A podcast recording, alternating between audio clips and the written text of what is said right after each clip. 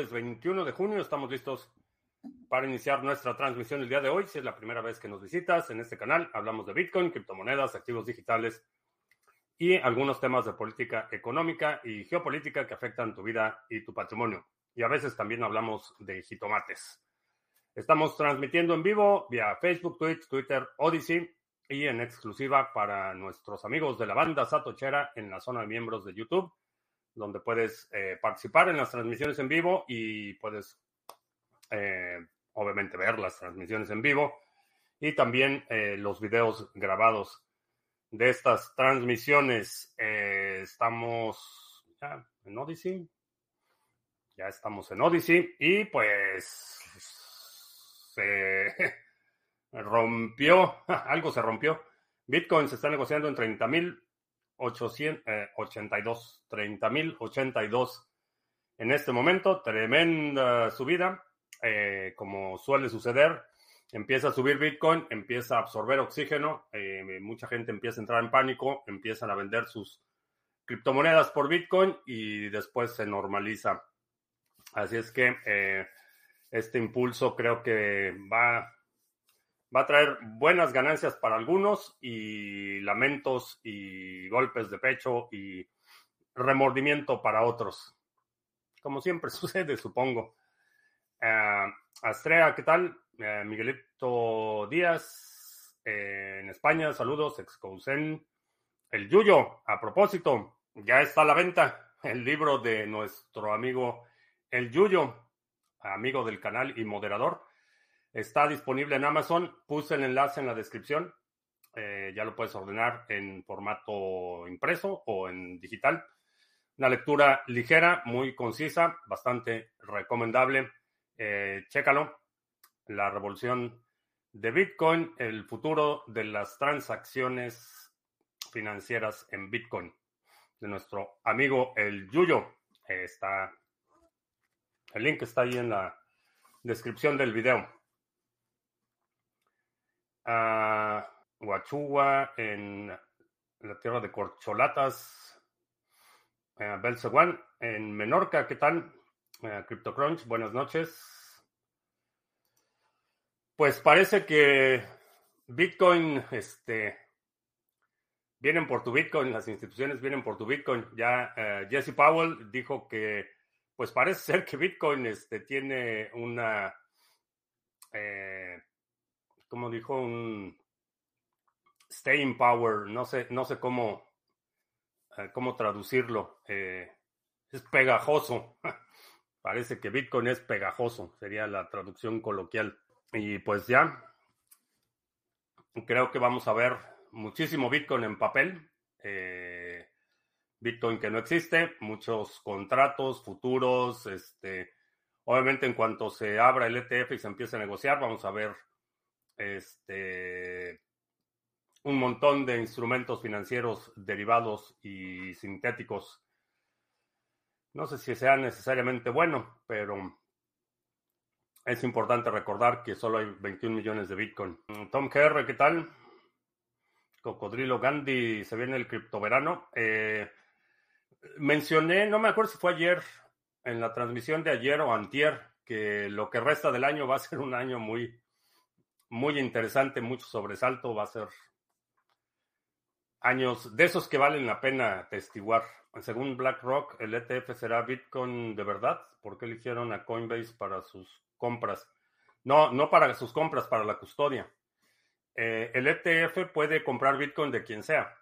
Eh, y esto lo hacen todos los ETFs. Si, por ejemplo, si registras un ETF para bienes raíces, no quiere decir que le tengas que comprar a una sola persona, pero la custodia la va a proporcionar Coinbase. Y me parece interesante ver cuál va a ser la reacción de, eh, o cuál va a ser, cómo van a tratar de argumentar que por un lado aprueba que Coinbase sea el partner de custodia del ETF y por otro lado está demandando a ese mismo partner por violación de la ley de valores bursátiles. No sé cómo van a manejar eso, pero supongo que tendrán que dar un par de maromas, porque el, el hecho de que esté bajo una investigación de la propia Comisión de Valores automáticamente descal- descalificaría a cualquier entidad para recibir custodia de un ETF. Eh, pero a ver, vamos a ver cómo lo justifican. Ah, Nico Flash en España, ¿qué tal? El curso avanzado de Bitcoin. Yo nunca usé testnet y lo recomiendo a todas las personas que quieren aprender ah, sin arriesgar a jugar con el testnet. Eh, sí, bastante útil. Eh, ¿qué tal? El Yuyo dice que su- el, el libro es una lectura para flojos, pero quise abordar los puntos importantes para despertar a los zombies del metaverso sin que se me duerman. Muy bien, sí, no, muy conciso. Eh, aborda puntos, eh, como mencionas, bastante importantes. Y de hecho, sí, me voy a ir a, me voy a llevar un par de copias a un compromiso familiar que tengo. ¿Cuál es la mejor o qué me recomiendas cartera para Satoshis? Una cold card, que debo tener una por aquí. Y si no la tengo por aquí, está. ¿Dónde está mi cold card? Bueno, no sé dónde está mi cold card, pero una cold card, una cartera. Si es solo para Bitcoin, una cold card, una cartera Jade, un Trezor con el firmware solo para Bitcoin. Son recomendaciones. Eh, no confiaría únicamente en una cartera en software para lo que quieras, pero eh, conservar para el largo plazo. ¿Cuál será el, el mejor sitio para investigar sobre tokenomics? Lo estamos construyendo. Muy raro que ahora que haya tanto FOMO con los ETF, cuando... Ah, los ETF en Spot cuando, Spot cuando ARC y Grayscale tenían tanto tiempo en el proceso. Pues sí, pero es, esa es una evidencia muy clara que la función real de la Comisión de Valores es proteger a, a los compadres, es proteger a todos los insiders del sistema financiero, no tiene nada que ver con proteger a los inversionistas. Por eso es que tienen carriles preferentes para los cuates. Han dicho que un país utiliza un protocolo para su moneda digital, afecta el precio dependiendo del supply y la cantidad de monedas. No. No, cuando dicen que Burundi va a lanzar su moneda digital basada en Cardano, realmente en- como relaciones públicas le ayuda, pero en términos reales no tiene ningún vínculo. Eh, la única cuestión es si en el caso de Cardano, por ejemplo, la moneda transaccional eh, sigue siendo ADA, a lo mejor incrementa ligeramente la demanda, pero, pero no, realmente no, no tiene un impacto directo ni en el precio ni en la operación de la red. Por eso cuando dicen que, no sé qué país va a sacar su moneda en X o en Y o en Binance, en BSB, realmente están creando un token eh, que va a utilizar la infraestructura, pero en términos de precio va a tener su propio mercado, su propia dinámica y sus propios controles.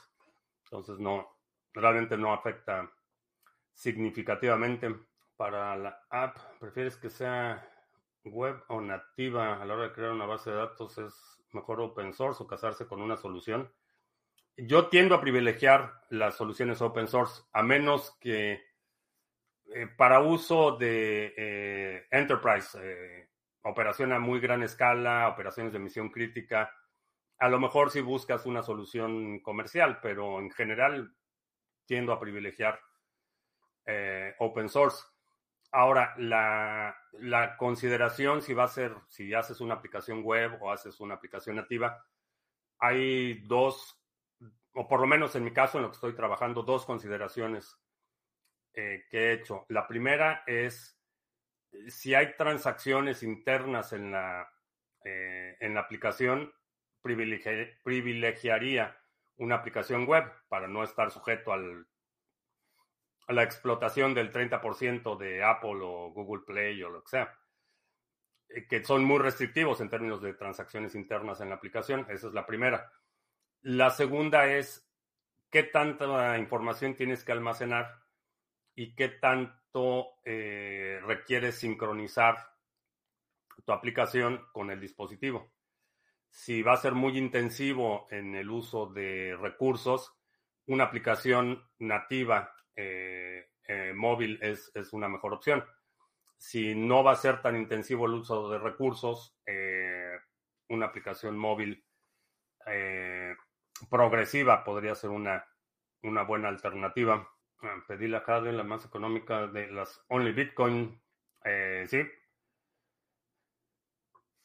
Bueno, el Trezor, el Trezor One, no sé cuánto, bueno, no sé cuánto está ese. Necesito que ya llegue el Black Friday para resurtirme de carteras. que estoy buscando el Trezor One. 69 y la Jade cuesta qué? 50. 64.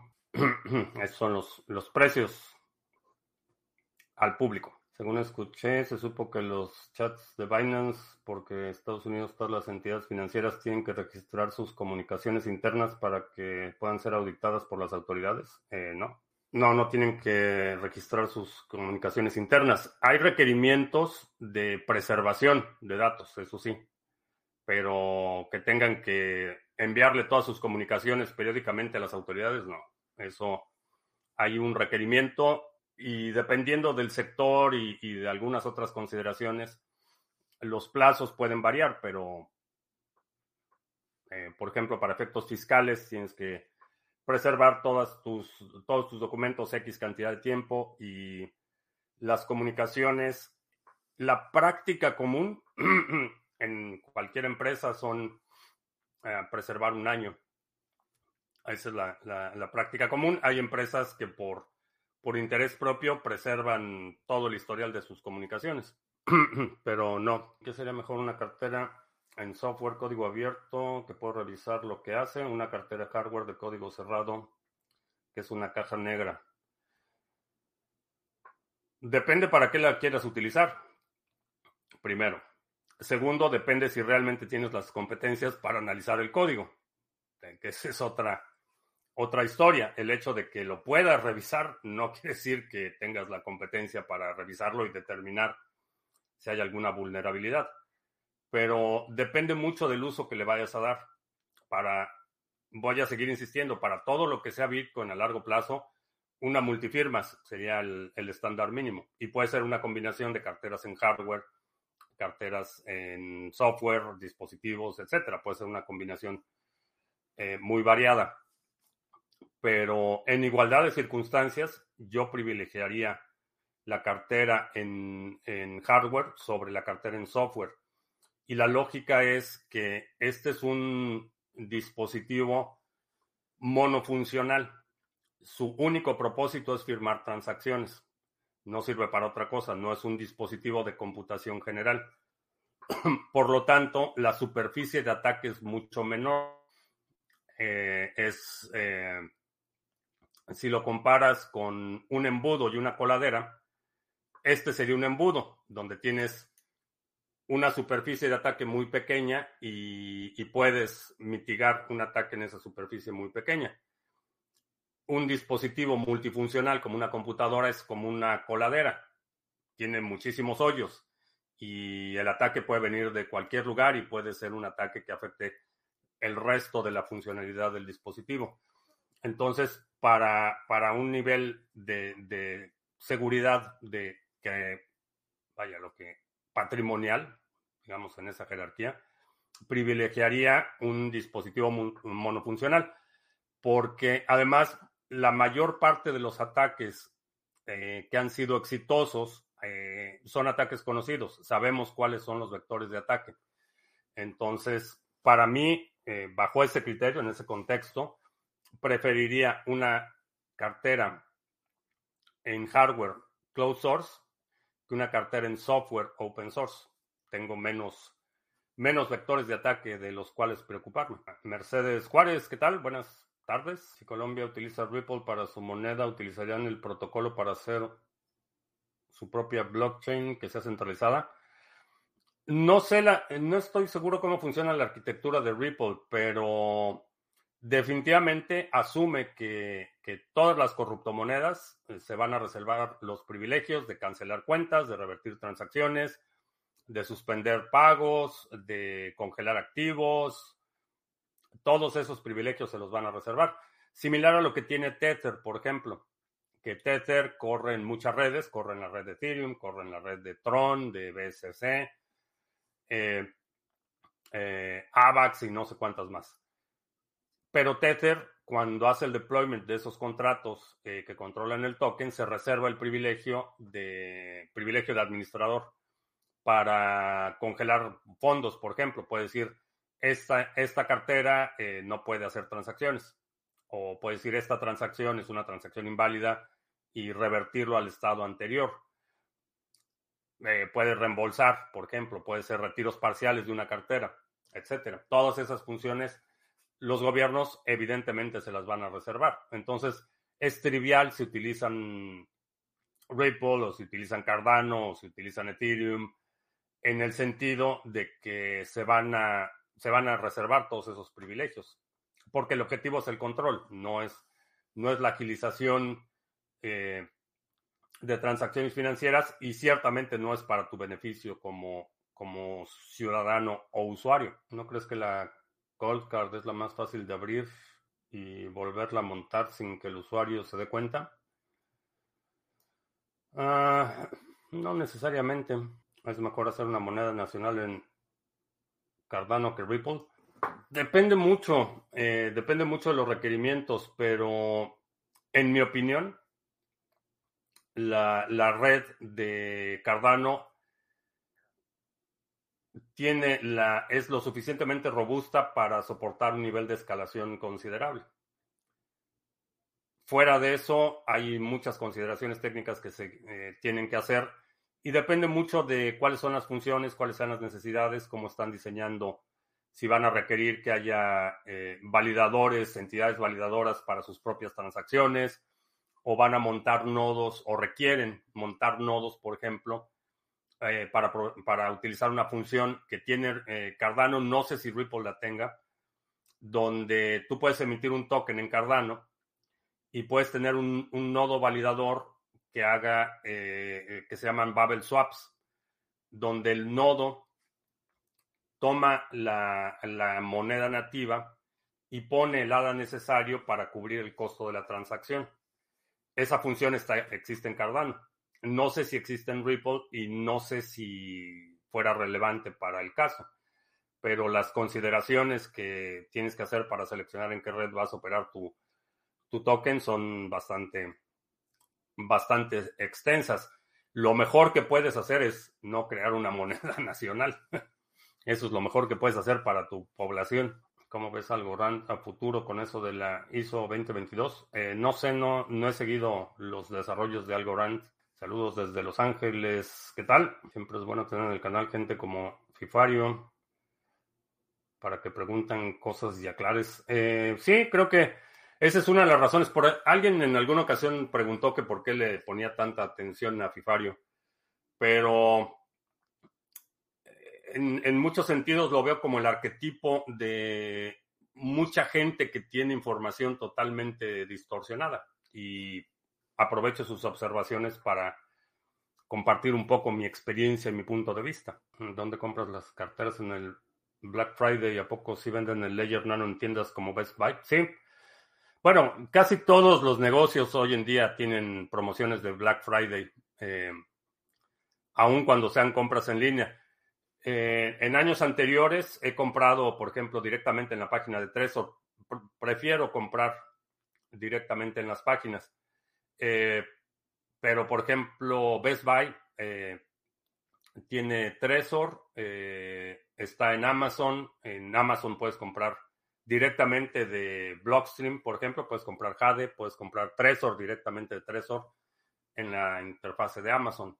Entonces, puedes usar tarjetas de regalo, etcétera. Pero Black Friday es, es una pandemia global.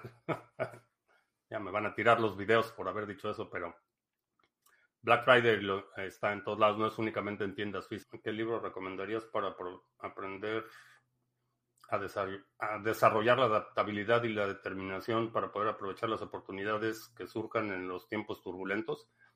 No necesitas un libro. Lo que necesitas es un post-it o un blog de notas donde todos los días lo primero que haces al despertarte es escribir cuáles son tus prioridades del día y escribe ahí, aprovecha todas las oportunidades. Y vas a escribir tu propio libro. No hay una metodología, no hay una fórmula que te pueda decir cómo hacerlo, porque son intuiciones que vas desarrollando, son hábitos que vas desarrollando. Y sé que hay muchos libros que hablan de los siete hábitos de la gente altamente efectiva y los diez mandamientos del liderazgo y los ocho, lo que sea.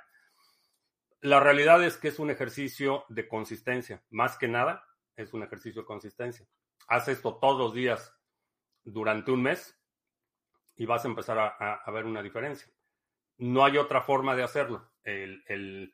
la abstracción del o el conocimiento teórico que adquieres al leer algo no es suficiente para darte esa consistencia. Entonces, mi recomendación, todos los días, a la hora que te despiertes o, la noche anterior, dependiendo de tus hábitos de, este, de sueño, haz una lista, cuáles son las cosas que tienes que, que terminar durante ese día y ahí al final escribes, aprovecha todas las oportunidades.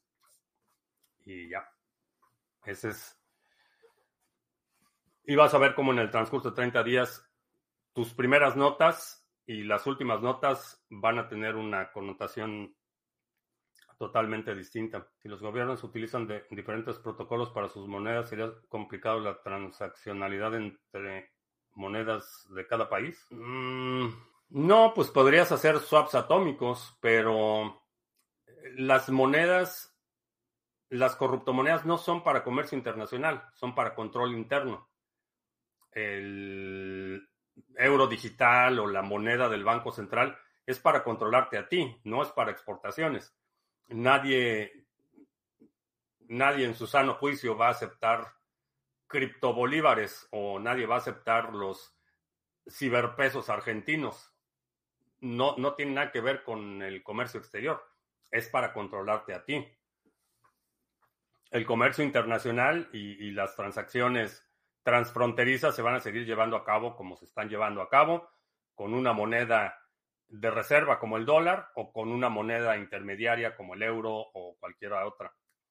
Eh, esos, esos intercambios que no tienen que ver necesariamente con el protocolo, porque a nivel de protocolo podrías hacer atomic swaps sin problemas, pero el propósito de las, esas corruptomonedas no son, no son para eh, comercio internacional, no es para que tú tengas tus eh, criptopesos y vayas a comprar la tienda de Amazon en Canadá. Elegir cosas que se pueden verificar y que sean open source sobre las cajas negras. Siempre la conveniencia no tiene nada que ver con la filosofía de open source. No es. Hay un, hay un aspecto pragmático, pero no es por comodidad. Simplemente, en, términos prácticos, para mí es más fácil vigilar una mirilla que vigilar un ventanal. Entonces, el ventanal puede ser open source y puedo verificar la, densidad estructural del ventanal, pero es un ventanal y tengo, tengo que hacer compromisos o, concesiones en términos de eh, cuál es la situación ideal, cuál es la situación real y ir, compensando. Entonces, en ese escenario que estás planteando de una cartera en hardware closed source y una cartera en, software open source, me inclino por la closed source, aun cuando sí, como, como mencionas, pudiera sonar eh, incongruente, pero hay una, una justificación práctica, no es únicamente por mera comodidad hay una consideración de que tengo tiempo limitado, de que tengo muchas otras cosas que hacer, entonces tengo que hacer concesiones en muchos aspectos, muchos aspectos de, mi vida, no solo en, en, términos de, de, qué cartera utilizo. Hay muchas cosas que me gustaría hacer, que preferiría hacer en persona, pero que pues no, que eh, tengo que recurrir a otros para que lo hagan porque no me daría tiempo si hago todo lo que quiero hacer, no me daría tiempo de, de otras cosas. Entonces, como, como en prácticamente todos los aspectos de la vida, tienes que hacer concesiones. No hay un escenario ideal donde todas las opciones preferidas sean disponibles y sean consistentes, sean congruentes y sean prácticas. No, hay, no existe tal escenario. Todo el tiempo tenemos que estar haciendo este tipo de eh, compromisos y concesiones. Y en, en mi caso, hay definitivamente un aspecto pragmático, porque creo que con eso mitigo el riesgo. Esa es la razón, no es simplemente porque sea más fácil. Uh, ¿qué tal? Con la explicación que diste ayer, las corruptomonedas, me quedó claro que lo que menos necesitan es la blockchain. Sí, realmente no necesitan una blockchain, necesitan una base de datos. Esa es única, eso es lo único que necesitan. Eh, Binance tiene un volumen de no sé cuántos miles de millones de dólares y realmente no es una blockchain, es una base de datos. Y, y tienes sistemas contables que te dicen, esta cuenta le pasa esta cuenta y esta cuenta le pasa esta cuenta y esta cuenta recibe tanto y esta cuenta envía tanto. Y es un ledger que no necesita ser descentralizado porque está emitido y controlado por la misma entidad. Entonces no hay ninguna razón, justificación fuera del, de la moda o de la, eh, la ilusión de innovación del instrumento, pero es una base de datos. La cadena de bloques es una base de datos secuencial. E, es eso, no es la más eficiente y está intencionalmente diseñada para no ser la más eficiente. La razón por la que hay un intervalo de bloques es para que se puedan propagar esos bloques en un tiempo razonable y que los nodos puedan verificar esos bloques en un tiempo razonable antes de recibir el siguiente bloque. Esa es, la, intención del diseño de la cadena de bloques de Bitcoin. Eh, pero a final de cuentas es una base de datos, es una estructura de datos almacenada de forma secuencial. Es eso. Ahora, no es la más eficiente ni por mucho. Entonces, y, lo vimos en la euforia de, la blockchain y que este, hasta IBM tenía su división de implementación de blockchain, de blockchains y todo el mundo se dio cuenta que, pues no, como, como base de datos es tremendamente ineficiente. Entonces, si tienes un instrumento eh, que podríamos equiparar al sistema de pensiones, por ejemplo. El sistema de pensiones es en la mayoría de los países administrado por el propio gobierno. Entonces el gobierno tiene una base de datos donde está tu nombre y ahí dice, ah, pues este Juan ganó tanto, le descontamos tanto este mes, le pasamos tanto a su cuenta, le tenemos que dar tanto. Es básicamente lo mismo. Entonces, no hay ninguna razón para que el sistema de pensiones estuviera en la blockchain. totalmente ridículo, no tiene ni pies ni cabeza, porque tienes el, mismo emisor, es el que controla el sistema y tienes una estructura de un solo validador o un, un, un solo mecanismo de legitimidad de las transacciones, no, no, no, tiene ningún sentido utilizar una blockchain para eso. Te revilla, saludos, tarde, pero con optimismo a tope, excelente. Lo que no entiendo por qué el Foro Económico Mundial estudia las criptos y no van a hacer referencias para verles. Porque es una amenaza. Es una amenaza al status quo, por eso lo estudian. Tras la próxima alt season, ¿crees que sea buena idea pasar beneficios a BTC o mejor a stablecoin? Eh, no sé, no sé dónde estés y en mi opinión las stablecoins no son reservas de valor. Eh, no son reservas de valor. Son eh, instrumentos para reducir las fricciones en transacciones de corto plazo. No, yo en lo personal no estacionaría dinero en un stablecoin. Eh, si quiero preservar valor, eh, lo pongo en Bitcoin. La otra cuestión es que vivo en Estados Unidos y aquí tenemos dólares. Entonces, a lo mejor si estás en otro país y la fortaleza relativa del dólar o de una stablecoin es mucho mayor que tu moneda local, a lo mejor para ti sí tendría sentido poner no todo, algo, Y creo que si no tienes por lo menos un Bitcoin, estás tardando. Estoy tan abrigado. Ah, no es abrigado, es playera ligera. De manga larga, pero es playera ligera. Y además, pues tengo aire. ¿Cómo explicarías los 140 de BTC USDT en Binance? Pues porque no hay salidas. Si te, si te cierran todas las salidas, eso es lo que sucede. Lo vimos con FTX. Eh, la, suspendieron los retiros en, en dólares. Entonces, si tienes USDT, tu mejor opción es comprar Bitcoin y retirarlo.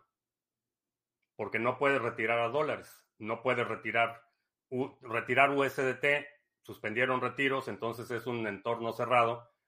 Y para mucha gente tenía más sentido pasarlo de USDT, deshacerse del USDT y ponerlo en Bitcoin. Eso fue lo que hicieron. Por eso es que el precio se disparó. No tiene nada que ver con la eh, con el marketing porque eh, hasta donde tengo entendido no están aceptando, no están abriendo nuevas cuentas, entonces, y no creo que las vayan a abrir. El hecho de que hayan llegado a un acuerdo para que no, no eh, confisquen sus activos de forma preventiva no quiere decir que ya hayan salvado el problema. ¿Conoces el seminario Psicología del Éxito de Brian Tracy? Mm, conozco a Brian Tracy, no sé ese seminario en particular. El problema que puedo ver con, o, que, observo con mucha gente que, es eh, ávida consumidora de eh, material de autoayuda, es que crean la ilusión de, que, de progreso porque están leyendo el nuevo libro de X, Y o Z. Y realmente la, la única, diría, en ese sector necesitas a lo mejor dos libros y ya, no necesitas consumirte toda la colección de los, eh, ¿cómo se llamaban estos libros de caldo de pollo para el alma? No sé cómo se llamaban, que eran como 50 libros y, caldo de pollo para el alma del niño que le gustan las bicicletas amarillas y el caldo de pollo para los, las niñas que les gustan los unicornios. Entiendo que pues la gente vende libros y seminarios y de eso viven, pero eh, realmente si para el tercer libro no ves, no, no estás activamente implementando progreso, el cuarto, el quinto, el sexto libro no te van a servir de mucho.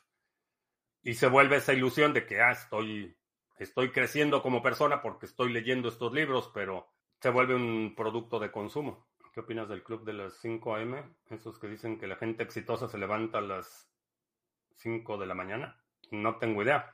Hay veces que yo a esa hora me estoy yendo a dormir, entonces no, no tengo idea. Eh, conozco un par, un par que por un tiempo y irónicamente, es mm, mm, una intersección con ese club de la autoayuda interminable. No lo sé, eh, mis hábitos de sueño siempre han sido desastrosos, entonces asumo que sí, eh, asumo que algunas personas sí serán más productivas en la mañana. Hay otras personas que somos mucho más productivas en la madrugada, es decir, al final del día, no al inicio. Fuera de eso no tengo ninguna experiencia y conozco mucha gente exitosa que no se levanta a las 5 de la mañana. Fue imprudente que Van der Leyen dijera que Ucrania es un país de la Unión Europea. Eh, no sé, no sé en qué contexto lo dijo, pero fue una regada, sí. Aunque no va a empeorar las cosas. O sea, realmente ya la situación está en un punto en el que no va, no va, no va a deteriorar la situación, no va a poner en riesgo absolutamente nada. ¿Qué es lo que sucede con Amazon? Que destruyen el 40% de todo lo que devuelven los usuarios en vez de venderlo a menor precio o darle otra utilidad. Eh, no, es, no es el 40% en todo. Hay algunos segmentos que el retorno, la logística del retorno es tan complicada que no justifica reutilizarlo o revenderlo o, reorganizarlo. Eh, un ejemplo es todo lo que tiene que ver con ropa, por ejemplo. Con la ropa tienes un montón de tallas y tienes cuestiones de sanidad, tienes un montón de problemas que tendrías que procesar. Vamos a suponer, compro una, camiseta, este, no me gustó y la regreso. La recibe Amazon y primero hay que pagar el envío de regreso. Una vez que la recibe Amazon, la tendría que por lo menos, este, eh, no sé, lavar o desinfectar y luego pues tiene que clasificarla porque a lo mejor es un color determinado, con una talla determinada, con un eh, diseño determinado, entonces tiene que catalogarla y después tendría que reempaquetarla y tendría que enviarla al lugar donde se va a distribuir otra vez. Entonces, ese costo no, no se justifica en muchos sectores, sobre todo cuando estás hablando de cosas que te cuestan 3 dólares, 5 dólares, 10 dólares. Las regresas y, simplemente procesar ese artículo eh, regresado no, no se justifica. El costo no se justifica hay muchos, eh, muchas mercancías que por, por, cuestiones legales no pueden revender, por ejemplo, todo lo que es, todo lo que tiene contacto con la piel, maquillajes, jabones, este, artículos de belleza, champú, un montón de cosas, un montón de clasificaciones que simplemente se tienen que destruir, no las puedes revender, no las puedes reacondicionar. El límite, digamos, para reacondicionar y revender estás hablando de productos a lo mejor de 40, 50 dólares. Menos que eso, entre, entre que lo enviaste, lo recibe el cliente, se espera el cliente, no sé, 30 días y no le gusta, lo regresa el cliente, hay que pagar el envío. Alguien lo tiene que recibir, alguien lo tiene que inspeccionar, alguien lo tiene que clasificar alguien lo tiene que transportar al nuevo lugar de venta. En muchos casos se tiene que reempacar porque el empaque está dañado. Y a final de cuentas no lo puedes vender como nuevo, entonces lo tienes que vender como usado en un, con un 30, 40, 50% de descuento. Entonces, eh, no, es, no es tan sencillo como que simplemente todo lo que regresan lo, lo revendo o lo dono, por ejemplo. No puedes donar maquillaje usado no puedes donar artículos de cuidado personal. Hay muchos artículos que tienen un enorme riesgo eh, si los donas, por ejemplo. Eh, muchos eh, artículos que tienen baterías, por ejemplo, que están defectuosos, que no sabes si va a causar un incendio. Entonces, el, el tema es mucho más complicado de lo que mucha gente asume. Y hay muchísimas categorías de productos. No sé cuántos millones de productos tenga Amazon y Amazon no es el único, hay, Walmart tiene el mismo problema. Lo que hacen eh, tanto Walmart como, Amazon es que todos esos artículos que menciono, que son a lo mejor de 40 dólares o por ahí, que tienen potencial de reventa, los ponen en pallets y venden esas pallets eh, como retornos. Y todas las tiendas eh, comerciales hacen eso. Hay empresas dedicadas a comprar esas pallets y, y revenderlas en el mercado secundario. Pero no lo puedes hacer con todo. Entonces no es tan, no es tan simple como, como mucha gente asume. La otra cuestión es que volvemos al punto de pretender suprimir los mercados del lado de la demanda. Es el mismo problema contra, contra perdón, del lado de la oferta. El problema de que haya tanto desperdicio en Amazon no es únicamente de Amazon, es problema de la cultura de dispendio es, la demanda la que está empujando este, esta, esta situación. Igual que con las drogas. No son, no son los productores, no son los narcotraficantes, es la demanda la que empuja el mercado. Y tratar de suprimir ese mercado únicamente del lado de la oferta, pues es un desastre. No funciona, no ha funcionado y nunca va a funcionar. Mientras haya una demanda y haya un incentivo económico, va a haber alguien dispuesto a suplir esa, esa demanda. Entonces, eh, el problema, y creo que soluciones sostenibles a largo plazo, son del lado de la demanda, no del lado de la oferta. Hay que hacer más divulgación que todas las stablecoins centralizadas son CBDC, que pueden congelar dinero solo apretando un botón. pues no sé, cada, cada vez que me preguntan sobre un stablecoin, lo menciono de alguna forma. Eh, esa función se la reservan las stablecoins, entonces, pues no sé, no sé si más difusión. Pongo un banner que diga, cuidado, aviso al público. Aviso, aviso de servicio social. En países como Estados Unidos, la gente puede ahorrar mucho más BTC que en países latinoamericanos. No necesariamente. Digo, aquí la gente gana más, pero también gasta más. Esa es una, una, realidad. Eh, en, en, muchos países, el, el excedente monetario en la, entre la población general tiende a ser menor. Pero aquí la gente no ahorra. Entonces, y Bitcoin no es, no es diferente. El porcentaje de gente que tiene ahorros o que tiene Bitcoin es, es la, la minoría. La población está súper endeudada. USDT al paso que va sería más fácil implementar el peso colombiano en su red y listo hacer un acuerdo con Tether y ya tienes tu CBDC como la de México. No es la, la el Tether de pesos mexicanos, que no sé si todavía funciona. Este, lo anunciaron con bombo y platillo y no he escuchado nada. No sé si todavía funciona el Tether de pesos mexicanos, pero lo puedes hacer. La cuestión es que no, los gobiernos no le van a dar el control a nadie. Esa es, eh, una premisa. La razón por la que quieren implementar sus corruptomonedas soberanas es para el control, para tener control financiero.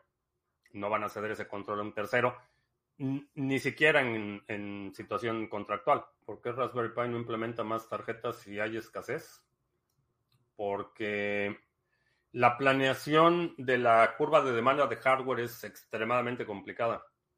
Las Raspberry Pi que eh, que están ahorita a la venta son Raspberry Pi que, fueron fabricadas hace un par de meses y que fueron financiadas hace un par de meses. Entonces el ciclo de que, de que recibes la orden a que empieza la producción y empieza la distribución eso son ciclos largos.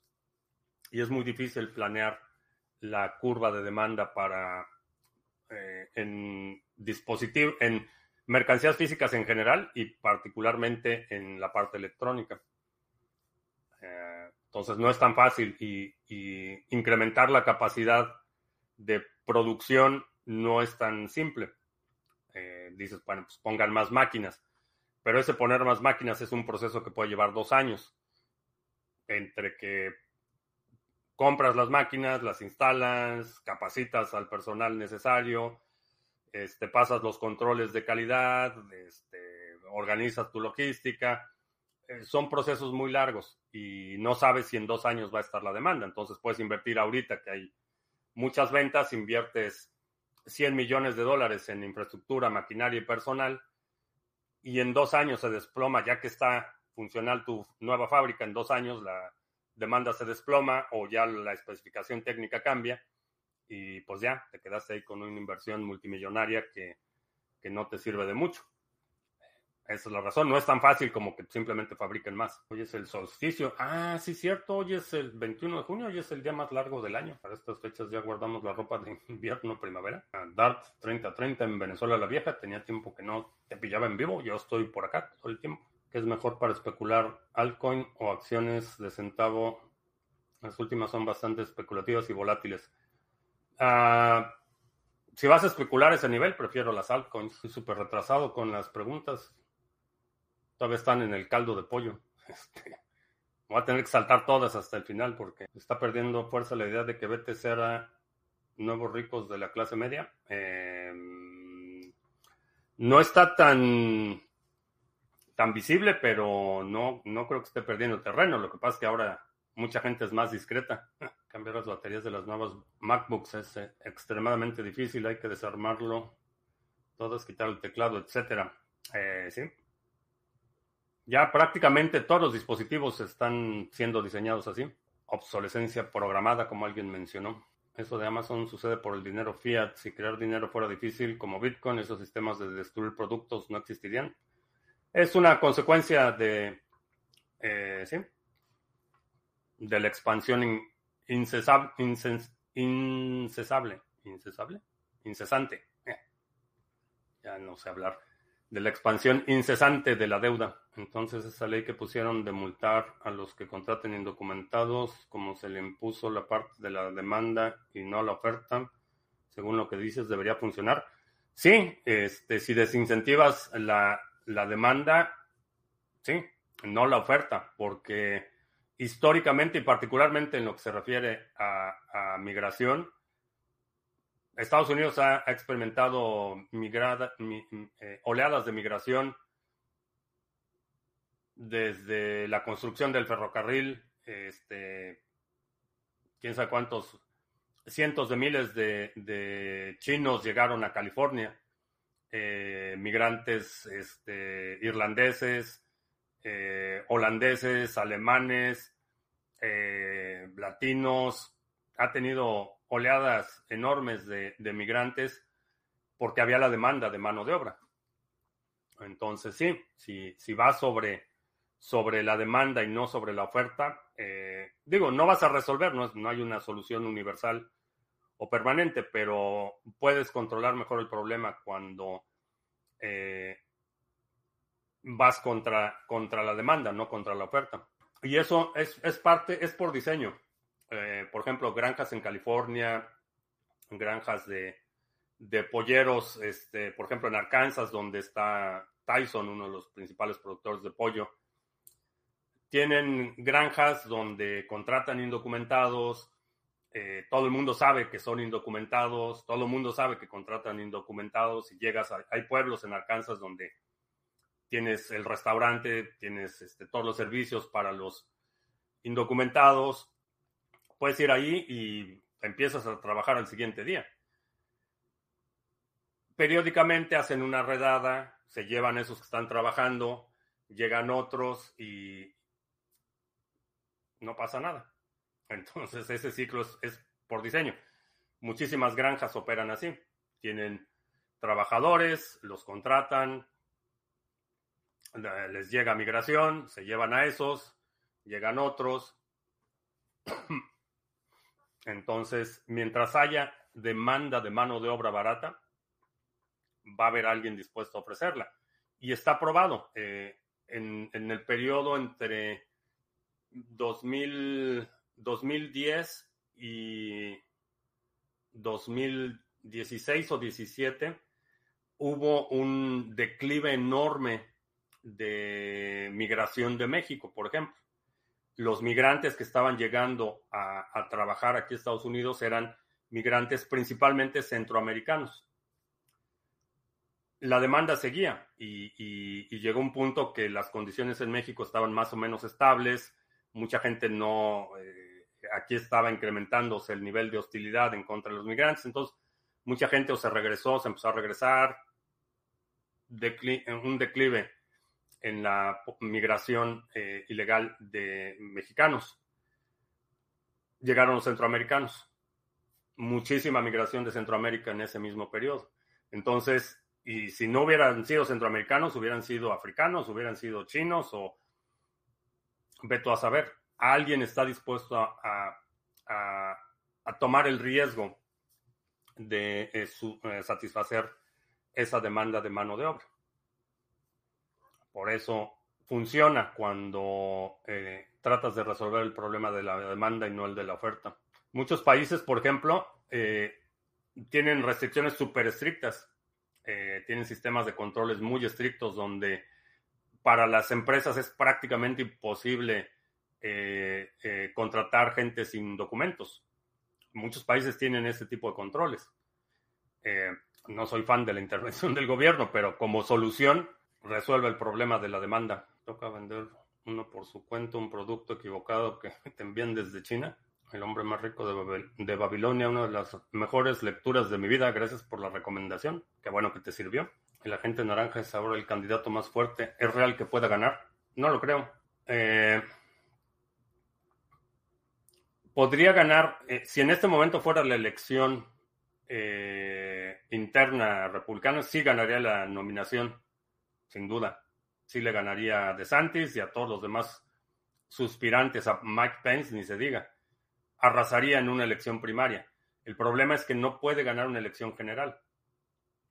Esa es realmente la situación, que eh, como republicanos no pueden ganar la nominación sin la base eh, de, soporte de la gente naranja, pero con esa base no pueden ganar una elección general. Y eso, digo, está demostrado en la elección eh, del 2020, en la de, bueno, desde la del 2018, 2016, 2018, sí, la intermedia del 2018, 16, Sí, 2018, en la de 2020 y la del 2022. No pueden ganar elecciones generales con esa base. Eh, entonces, sí, va a la cabeza y demás, pero no, no, honestamente no creo que pueda ganar una elección general. Porque predicción, momento de predicción. ¿Quién decía el otro? Ah, Fario era el que decía el otro día que hacía este, predicciones muy aventuradas. Predicción. El candidato para la presidencia por parte de los demócratas, candidato oficial, el gobernador de California, Gavin Newsom. Él es el bueno. Eh, ya lo dije. Así es que seguramente me van a recordar, si estoy equivocado, eh, la convención del Partido Demócrata es generalmente en el verano del año electoral, o sea, va a ser probablemente junio, julio del próximo año. Bueno, no. Sí, junio, julio del próximo año, la Convención Nacional Demócrata, donde van a nominar a su candidato Gavin Newsom para la presidencia. He dicho, en Canadá creo que hay buenos controles. Sí, Canadá tiene uno de los controles más estrictos para eh, todo lo que tiene que ver con contrataciones SAS de Marte, desde el centro de Sudamérica. El centro de Sudamérica es Ecuador, ¿no? Feliz Raimi, Inti Raimi. 5.531 años es una celebración de la cultura inca, quechua y aymaro. Inti Raimi, espero haberlo dicho, pronunciado correctamente. Si la gente Naranja gana, pero luego le cae la condena de 100 años si pierde el juicio. No sé, no sé, digo, no hay ningún precedente para esto. Nadie sabe qué pasaría si, por ejemplo, resulta que gana la elección presidencial, pero está en la cárcel o, le posponen la sentencia hasta que termine su administración, se puede autoperdonar. Nadie sabe qué es lo que pasaría en ese, en ese escenario. Pero no solo ya están abandonando el barco los señores del dinero, los financiadores de campañas, sino que apenas están empezando sus problemas legales. La juez eh, Eileen Cannon, la, que está llevando el juicio federal por los documentos confidenciales, eh, ya anunció la fecha del juicio para agosto, o sea, va a ser un juicio express. Eh, si recibe sentencia antes, y, honestamente con lo que hizo en la entrevista hace un par de días, no veo un escenario en el que no vaya, no vaya a ser encontrado culpable. Porque dicen, una máxima que dice que a confesión de partes, relevo de pruebas. Entonces ya, mientras lo dejen hablar, la parte acusadora va a tener que hacer menos trabajo para probar su punto. Entonces, eh, el juicio va a ser en agosto. Entonces va a ser un juicio bastante apresurado, pero es solo es el inicio. Tiene no solo todas las demandas civiles, el juicio criminal por el tema de los documentos, está el tema de eh, la interferencia en elección en el estado de Georgia, que también es un juicio criminal. Está un nuevo juicio criminal que va a abrir el eh, fiscal del estado de Michigan por el tema de los falsos electores. Eh, que están, parece ser que súper involucrados. Entonces, apenas están empezando sus problemas legales. Honestamente, no creo que puede ganar la nominación republicana, sin duda, pero una elección general, no. China ha superado a Estados Unidos o Estados Unidos quiere copiar a China. no sé, superado en qué. Superado en población, superado en kilos de arroz per cápita, no sé, superado en qué. No sé, ya sé que se vayan al ancianato. Todos, o sea, si ves la cúpula de, de los dos partidos, del Partido Republicano y el Partido Demócrata, vivimos en una gerontocracia. Pura demencia senil en el, en el Congreso, en la Cámara de, Representantes no tanto, pero toda la cúpula, la, alta jerarquía eh, del, del, gobierno federal, puro octogenario septuagenario, ya que se jubilen, ¿cómo me puedo acercar a personas que ya crees que no te van ni a escuchar? Mm, la pregunta sería, ¿cuál es el propósito de acercarte a personas que sabes que no te van a escuchar? qué es lo que, cuál, cuál es el beneficio, quién se beneficia o qué, qué propósito, qué intención tienes de platicar con gente que no te escucha, hacer un documental. Ah, faltaron los anuncios, sí, ya llevamos aquí oh, más de una hora. Hable y hable y no hemos hecho anuncios. Eh, para hacer un documental, lo que necesitas es hacer una propuesta. Eh, prepárate una presentación, un resumen ejecutivo de cuál es el propósito, cuál es el objetivo del documental. Y mientras más material escrito de soporte tengas para buscar apoyo para tu documental, mejor. Y bueno, pues vamos a, vamos a hacer anuncios. Visita la página de sargachet.cloud, donde puedes encontrar la información de todos los pools que operamos, los nodos mixers de NIM, el pool de Cardano, el pool de Waves, el de Harmony, que va bastante bien. Hemos subido bastante en la delegación en Harmony el pool de Band, el pool de Ontology, que si no mal recuerdo, está por terminar la ronda. Eh, si no has hecho tu delegación, creo que todavía estás a tiempo. Pues vamos a ver de una vez si estás a tiempo o no. Eh, y todavía quedan 298 bloques, que son aproximadamente una hora. Sí. En una hora termina la ronda, así es que todavía tienes tiempo para delegar en el pool de Ontology.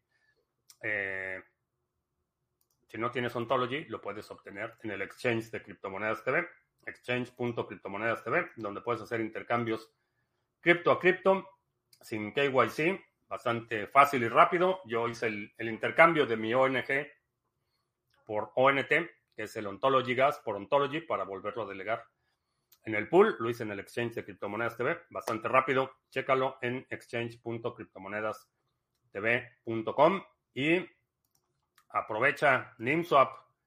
Muy buenas recompensas, eh, muy buena apreciación.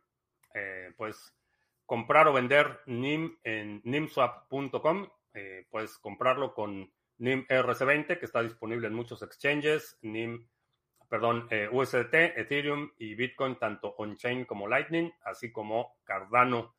También, si nos quieres vender tu NIM, te lo compramos con Cardano o con USDT. Y ya, esos son los anuncios. Gracias por el recordatorio de los anuncios. Hay planes para que NIM Connect, Connect funcione en Android.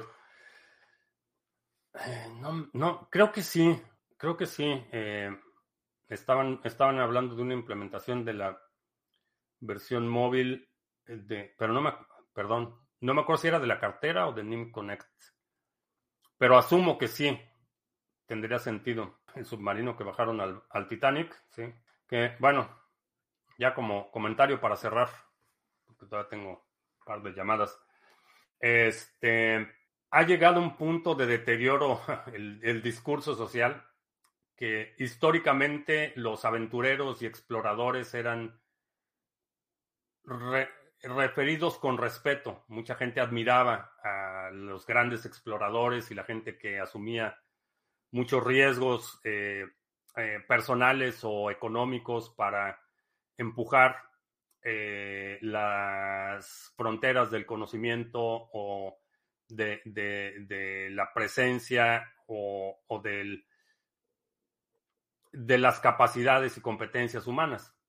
la prensa seguía a los hermanos Wright y escribían artículos sobre sus aventuras y lo mismo con grandes exploradores y hoy en día la reacción a este incidente, que es lamentable, de la empresa operadora de submarinos que se perdieron, la reacción de la gente es que como eran ricos, pues que se mueran. Este, supongo que es signo de los tiempos. Eh, definitivamente este tipo de, accidentes son los, los fundamentos de muchas industrias que han sido construidas y desarrolladas eh, con un costo humano económico de gente dispuesta a, correr riesgos, dispuestas a, financiar y a eh, empujar los límites de lo que sabemos que es posible. Y pues mucha gente lo que quiere es que, ya se mueran porque eran ricos. En fin, en esas estamos.